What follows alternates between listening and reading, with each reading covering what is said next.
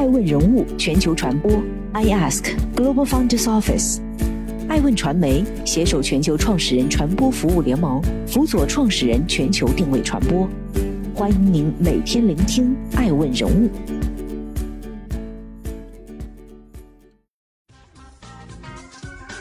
Hello，大家好，欢迎大家的守候。本期播出的爱问人物是梁昌林，叮咚买菜流血上市，靠 IPO 续命。北京时间六月九号，叮咚买菜和每日优先纷纷在美国递交招股书，两者时间差还不到一个小时，分别寻求在纽交所、纳斯达克上市。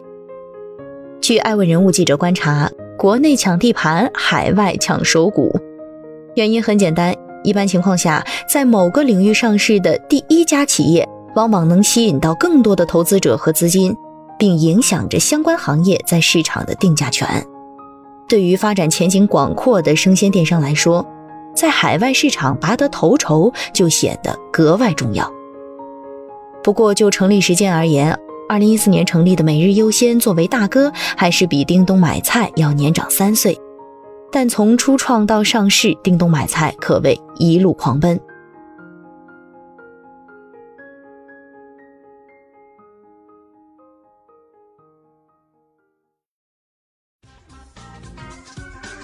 欢迎继续聆听《守候爱问人物全球传播》，正在播出的爱问人物是梁昌林，创业是从零到零点五。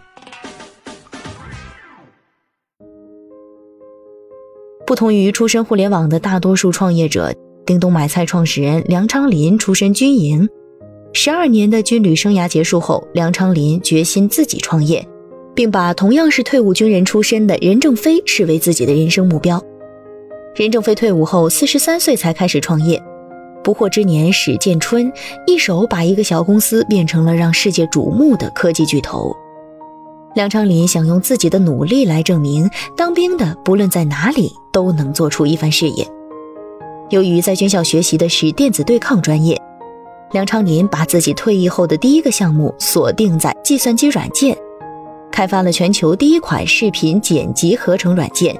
Easy Video Joiner Splitter，并在国外网站上以分享的方式销售，先后卖出五万份，也由此赚得了八十万美金。人生的第一桶金，梁昌林没有选择购买房产或是存入银行，而是自主创业。二零零三年正值母婴市场火热，他建市创立母婴社区丫丫网及其相应的移动端妈妈帮，服务对象就是年轻宝妈。从医疗健康、社区交流等多方面为年轻家庭提供帮助。二零零八年，丫丫网成为中国最早盈利的母婴网站。二零一六年，公司被好未来集团收购，彼时丫丫网的年净利润已经达到两千六百五十万元。移动端妈妈帮也拥有了七千万的移动用户，日活用户数量超过了五百二十万。从军人转为商人，梁昌林不仅没有感觉到任何不适应，反而是如鱼得水。二零一四年，当社区 O2O 的热风吹过，梁昌林又抓住时机卖掉了妈妈帮的股份，创立了叮咚小区。不过这一次财富之神并未降临。叮咚小区成立后的四年里，梁昌林尝试了七八种到家服务，但都以失败而告终。在尝试了各种家庭生活服务方向之后，梁昌林发现超过百分之五十的跑腿业务都是代买果蔬。于是，在二零一七年，他选定了家庭买菜，并将叮咚小区改名为叮咚买菜。很多人将创业比喻成从零到一，追求着从一到一百，但在梁昌林看来，最重要的是从零到零点一的探索。方向与赛道的选取是本质问题。很多创业最初的方向都是有问题的，最可怕的在于沉迷其中一条路走到黑，不承认自己的错误。我们在发现叮咚小区的问题之后，承认了它的失败，但是最重要的是我们在不断探索、不断总结，并且现在找到了正确的方向。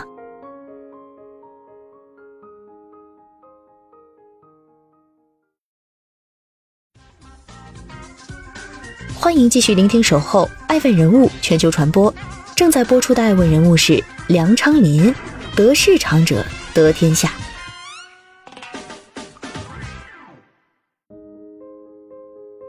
在当时，社区团购的竞争已然开始变得激烈。起步早、布局广的每日优鲜，背靠阿里好乘凉的盒马生鲜，以及永辉等线下超市开设的生鲜商店，商场变成了这位退伍老兵的新战场。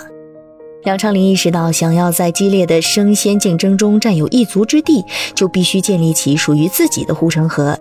于是，他将枪口瞄准了配送时间。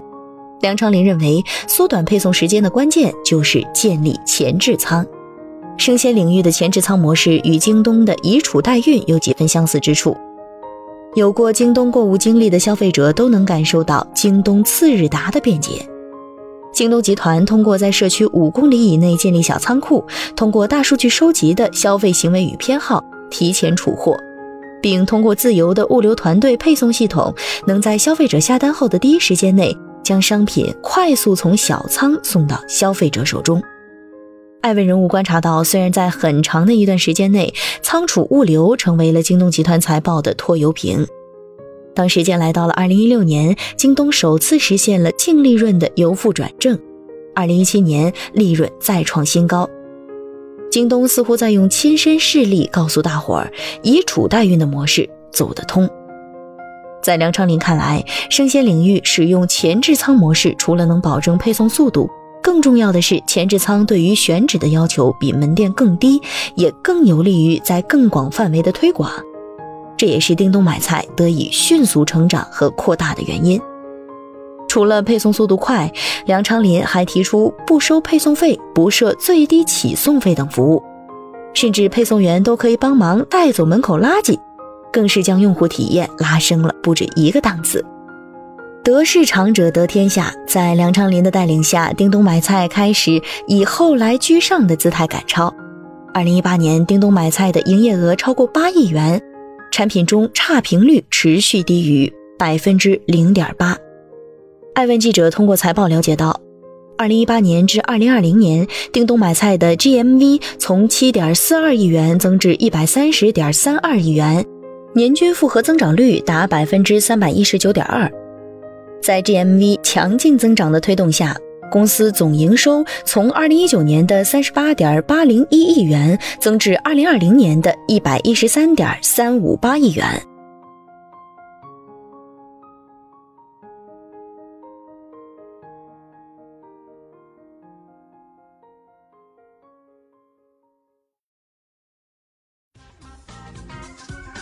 欢迎继续聆听《守候爱问人物全球传播》，正在播出的爱问人物是梁昌林，一半海水，一半火焰。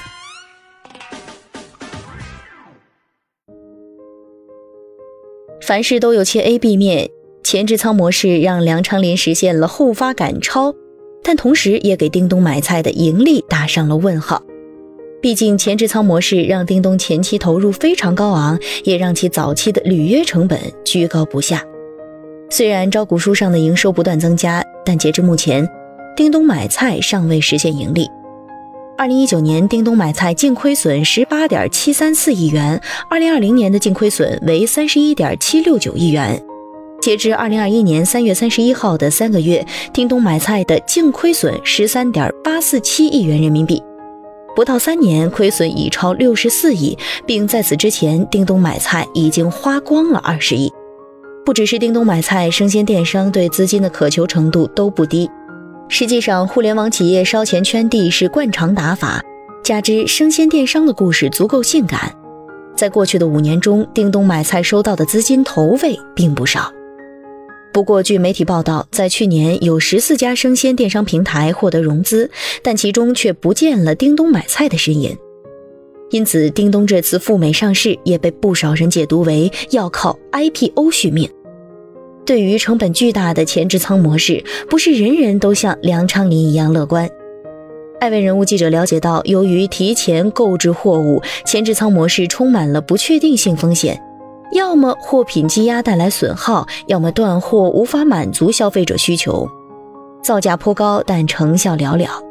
虽然如此，也没有改变梁昌林的乐观心态。他将悲观者往往正确，乐观者往往成功，视为自己的座右铭，也准备在生鲜战场一直战斗下去。但涌入这个战场的选手还在增加。据统计，生鲜电商的在业存续企业一点八万家。二零一一年以来的十年之间，生鲜电商企业注册量呈逐年增长趋势。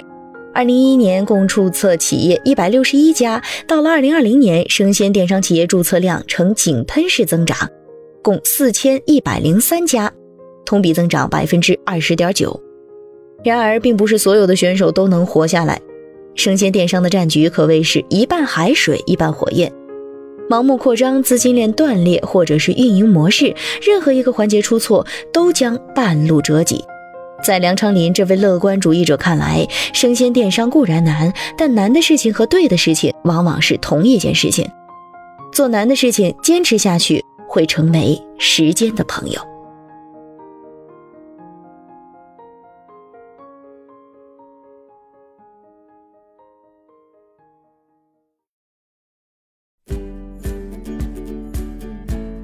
顶级人物，欢迎关注每周六晚十一点海南卫视。